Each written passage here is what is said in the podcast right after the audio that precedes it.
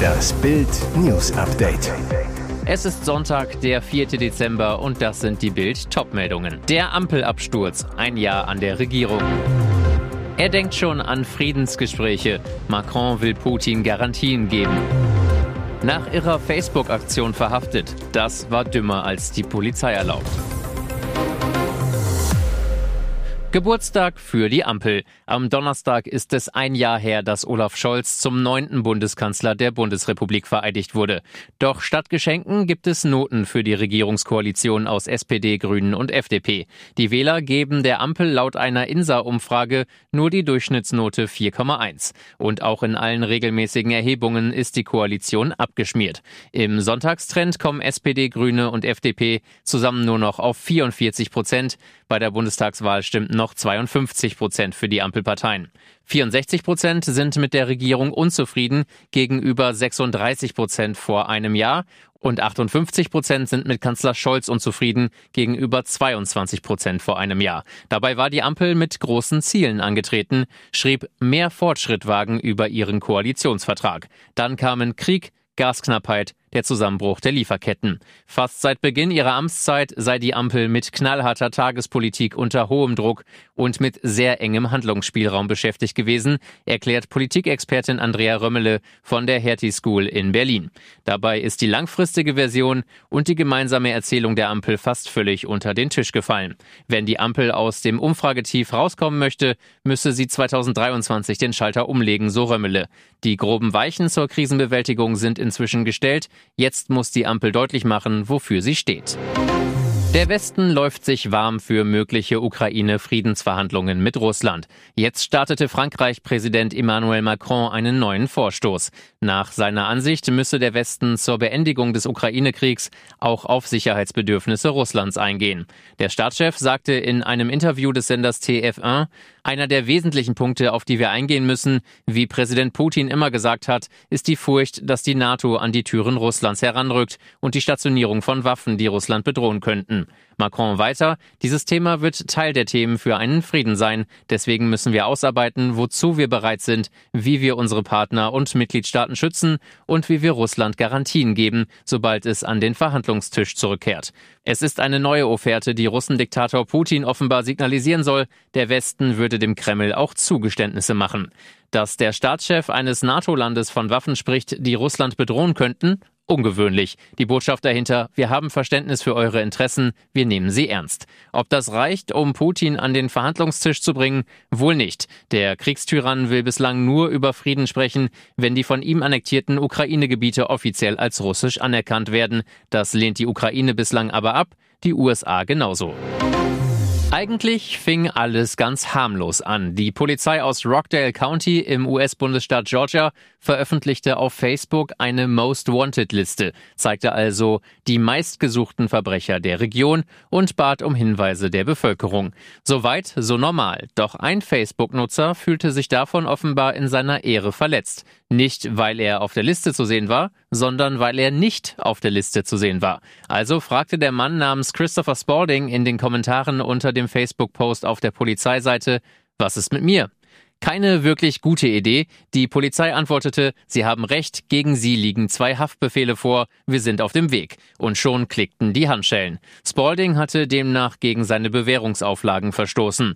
Die Polizei schrieb nach der Verhaftung in sarkastischem Ton, wir danken Ihnen für Ihre Unterstützung bei der Gefangennahme. Die Most Wanted Liste sei ausschließlich nach der Schwere der Vorwürfe zusammengestellt worden, ergänzte die Polizei noch und fügte als Botschaft für möglicherweise weitere Enttäuschte hinzu, dass sie nicht auf der Liste stehen, bedeutet nicht, dass unsere Einheiten nicht nach ihnen suchen, sollte ein Haftbefehl gegen sie vorliegen. Sie ist bekannt für ihr großes Mundwerk und ihre draufgängerische Art. Dadurch erhielt sie in den 90er Jahren den legendären Spitznamen Scary Spice. Und auch heute kann Melanie Brown noch ziemlich gut austeilen. In der britischen TV-Show The Big Nasty Show wurde sie gefragt, welcher Promi ihrer Meinung nach der größte Idiot sei, den sie je getroffen habe. Ihre Antwort? Also da gibt es ein paar. James Corden, Jerry Halliwell, Jesse J und mich. Ausgerechnet der beliebte britische TV-Moderator, Er sei alles andere als nett, sagt sie. Ich finde, man muss immer nett zu den Leuten sein, mit denen man arbeitet, egal ob Produktion, Kameraleute, Ton, Beleuchtung. Wir arbeiten alle für die gleiche Sache. Also solltest du immer nett sein. Diesen Ansatz folgte James Corden aber anscheinend nicht. Denn als die beiden zusammen am Set von seiner Late-Night-Show gewesen waren, war Corden eben nicht sehr nett. Eine vielsagende Formulierung. Es ist nicht das erste Mal, dass Corden rüpelhaftes Verhalten vorgeworfen wird. Mitte Oktober erzählte der Inhaber des französischen Restaurants Balthazar im New Yorker Stadtteil Soho, dass er zwar ein enorm begabter Komiker sei, aber auch ein kleiner Dummkopf von einem Mann. Warum? Er habe Mitarbeiter willkürlich angemeckert. Der Gastronom verbannte Corden aus dem Restaurant und bezeichnete ihn als den ausfallendsten Kunden gegenüber den Kellnern seit der Eröffnung des Restaurants vor 25 Jahren. Argentinien gewinnt mit seinem Superstar Messi das WM-Achtelfinale gegen Australien mit 2 zu 1. Damit stehen die Südamerikaner in der Runde der letzten acht. La Pulga höchstpersönlich schießt das Team in seinem 1000. Pflichtspiel dem großen Ziel WM-Titel einen Schritt näher. Jetzt kriegt er seine 1000 und erste Nacht im Viertelfinale wartet nun Holland. 35. Minute, Messi macht das 1 zu 0, das Stadion bebt, eine ganze Nation feiert. Er dribbelt die Australier schwindelig, spielt brandgefährliche Pässe und schießt dann noch die wichtige Führung. Tausendsasser Messi, Bildnote 1. Vier Champions League Siege, eine Copa America, sieben Ballon d'Or, doch was ihm nach wie vor in seiner gigantischen Titelsammlung fehlt, der goldene WM-Pokal. Sein Tor gegen Australien ist sein allererstes in einer WM-KO-Runde, sein insgesamt neuntes auf der ganz großen Bühne. Damit hat Messi die verstorbene Argentinien-Legende Diego Armando Maradona überholt. Der wurde übrigens 1986 Weltmeister. 36 Jahre später will Messi die Trophäe wieder ins Land holen. 57. Minute Alvarez und De Paul setzen Australien-Keeper Ryan unter Druck. Der entscheidet sich am Fünfer für das Dribbling. An De Paul kommt Ryan noch vorbei, an Alvarez aber nicht. Der Man City-Stürmer erzielt das 2 zu 0. Goodwin macht das Spiel nochmal spannend, doch Argentinien rettet die knappe Führung über die Zeit. Und jetzt weitere wichtige Meldungen des Tages vom Bild Newsdesk. Wie soll da festliche Stimmung aufkommen? Inflation, Teuerschock und Krisenstimmung trüben die diesjährige Vorweihnachtszeit. Denn auch vor der Adventszeit und den Traditionen machen die gestiegenen Preise keinen Halt. Bild macht den Geldcheck. Was kostet uns die Weihnachtszeit mehr und wo kann man sparen? Die Preisvergleichsplattform Idealo hat die aktuellen Preise für über 120 beliebte Weihnachtsgeschenke analysiert und mit den Werten aus dem Vorjahreszeitraum verglichen. Das Ergebnis über die Hälfte, konkret 56 Prozent, ist teuer teurer als 2021, aber es gibt auch Warengruppen, die günstiger geworden sind.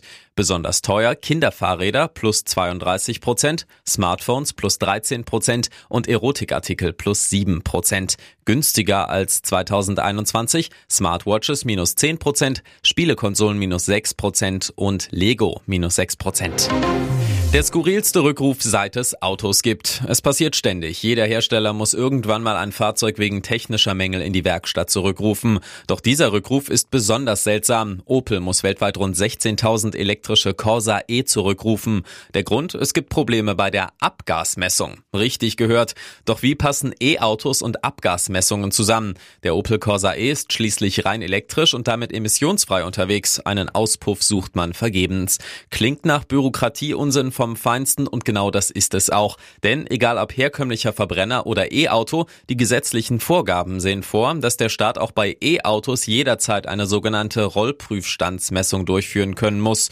Heißt, auch vollelektrische Autos, die keine Abgase ausstoßen und als sauber gelten, müssen das auf dem Prüfstand unter Beweis stellen, also auch der Opel Corsa E. Beim E-Modell des Corsa kann aber die Prüfstandmessung zum Nachweis der Einhaltung der Abgasvorschriften nicht durchgeführt werden, so ein Opel-Sprecher zu Bild. Der Grund ein Softwarefehler. Am Freitag veröffentlichte Netflix einen 72-sekündigen Clip der Skandaldoku Harry und Meghan. Und es ist schon jetzt klar, diese Serie ist ein royaler Erdrutsch. Die Message? Es scheint, als hätten sich William und Kate kein bisschen für das Wohlergehen des Auswandererpaares interessiert. Kommentiert haben William und Kate den Trailer bisher nicht. Royal-Experte Richard Eden ist sich aber in der Daily Mail sicher. Ich denke, die königliche Familie wird nervös darauf warten, was nächste Woche im Film zu sehen sein wird. Wie sie nach der Veröffentlichung vorgehen wollen? König Charles III Und Prince William sollen bereits Krisengespräche geplant haben, um auf etwaige Vorwürfe von Rassismus oder schlechter Behandlung von Harry und Meghan in ihrer Doku-Serie zu reagieren.